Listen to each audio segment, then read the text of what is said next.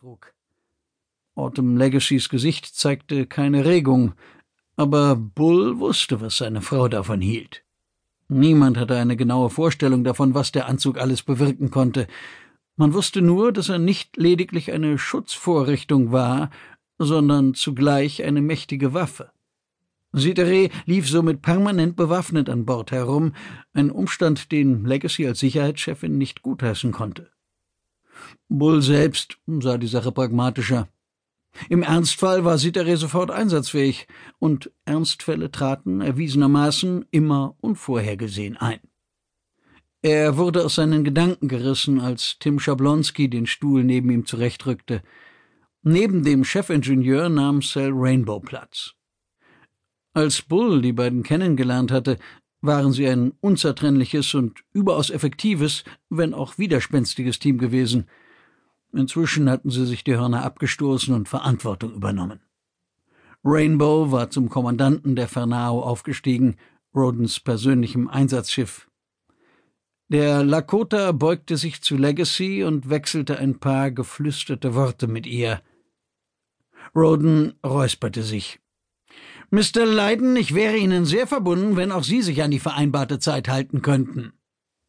Bull sah zum Eingang. Völlig unbeeindruckt schlenderte Eric Leiden herein, platzierte sich zwischen Sitteree und Legacy und griff nach einer Flasche Wasser. Roden hatte offenbar keine Antwort erwartet, denn er ging ohne weitere Umschweife über zum Tagesanliegen. Wie weit ist Ihr Team mit der Auswertung der Daten? fragte er. Der Chefwissenschaftler blinzelte. Na ja, wie ich bereits gestern sagte, die gesamte Sichtung wird Monate in Anspruch nehmen. Wir sind immer noch dabei, uns einen Überblick zu verschaffen und die Informationen zu sortieren, die uns die Paddler von der KA Preiswert übermittelt haben. Roden zog die Augenbrauen zusammen. Also, keine Fortschritte bisher? Wie kommen Sie darauf? Leiden lehnte sich indigniert zurück. Selbstverständlich machen wir Fortschritte. Der grobe Überblick ist kein Problem, nur die Details, dann erläutern Sie uns den Überblick, unterbrach Roden. Leiden schürzte die Lippen, doch ausnahmsweise widersprach er nicht. Äh, vorwiegend haben wir uns auf die Möglichkeiten konzentriert, Material und Ersatzteile für die Reparatur der Magellan zu beschaffen. Die gute Nachricht? An beidem dürfte es in Andromeda nicht mangeln. Die schlechte ist, dass die in Frage kommenden Raumhäfen im Zentrum der Galaxis liegen und damit auch im unmittelbaren Einflussbereich der Titiser. Und die würden die Magellan nicht mit offenen Armen empfangen, nachdem der terranische Expeditionsraumer gerade erst eine ganze Flotte tetisischer Kugelraumer vernichtet hatte. In Notwehr zwar, aber was machte das schon für einen Unterschied? Das Heimatsystem der Tetiser und deren weitere Stützpunkte waren dadurch für die Menschen so lange tabu, bis sie genauer wussten, was sie dort erwartete. Roden sah die Sache offensichtlich ähnlich. Ein Flug direkt ins Machtzentrum wäre viel zu riskant. Auch wenn die Chance, eine Spur von Atlan zu finden, dort sicherlich am größten wäre. Was ist mit den äußeren Planetensystemen? Gibt es keine Raumstationen im Außenbereich von Andromeda?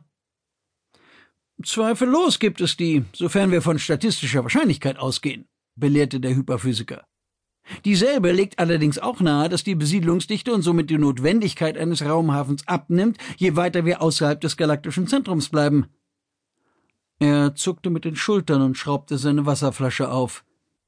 Wie gesagt, solange wir die Daten nicht ausgewertet haben, dann tun Sie das. Und zwar so schnell wie möglich, forderte Roden. Wir müssen uns dringend Orientierung verschaffen. Bull seufzte. Nicht nur in astronomischer Hinsicht, auch in galaktopolitischer. Wir brauchen Verbündete, wenn wir tiefer nach Andromeda vorstoßen wollen. Warum hatten sie sich ausgerechnet mit den Tetisern anlegen müssen?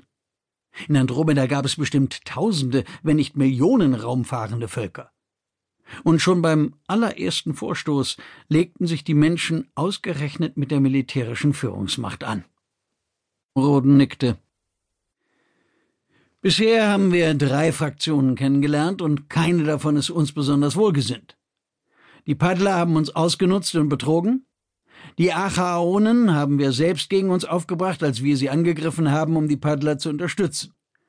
Und die Tetiser hätten uns als Kollateralschaden betrachtet, wenn wir uns nicht verteidigt hätten.